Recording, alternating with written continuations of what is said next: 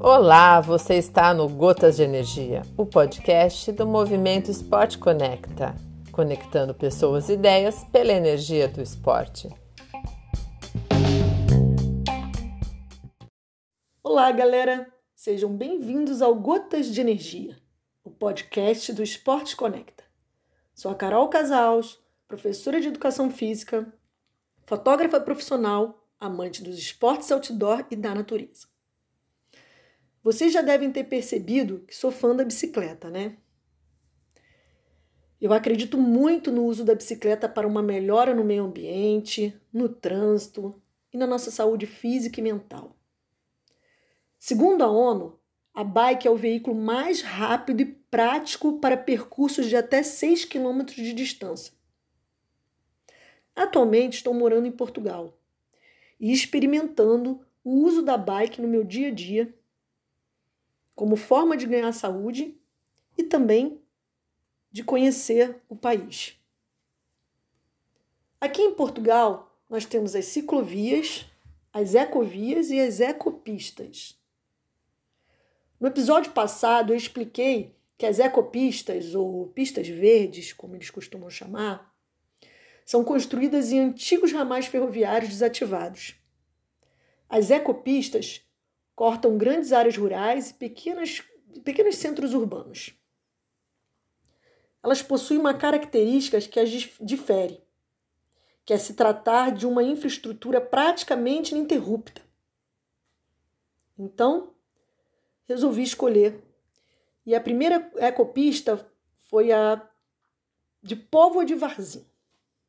Por que, que eu escolhi a de Póvoa de Varzim? Pela proximidade com a minha casa e por possuir um trecho quase todo plano, já que fazia alguns meses que eu não pedalava grandes distâncias. Então, peguei o metrô em Matozinhos. Sim, aqui a bike pode ir de metrô, que ajuda muito a estimular o uso da bike no dia a dia e para grandes distâncias também. Cheguei na estação final, que se chama Povo de Varzim, e quase em frente da estação começa a ecopista. Pedalei 27 quilômetros até a Vila Nova de Famalicão, que é o fim dessa ecopista. Simplesmente amei. Recomendo muito essa aventura. As paisagens são belíssimas. Passei por baixo de várias pontes de pedra, cortei fazendas e bosques Visitei até uma vila que fica no, em Póvoa de Varzim chamada São Pedro de Rates. É um lugar que começa um dos caminhos de Santiago. Nele se encontra o primeiro albergue de peregrino do caminho português de Santiago. E em São Pedro de Rates existe um dos mais importantes monumentos românicos medievais em Portugal. Estima-se que esse lugar já existia no século XI me senti dentro de um filme. Vale muito, mas vale muito a pena conhecer essa ecopista. O total pedalado foram de 54 quilômetros. 27 para ir e 27 para voltar.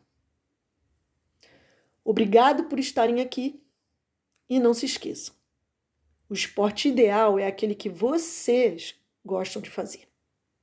Até a próxima e um grande beijo.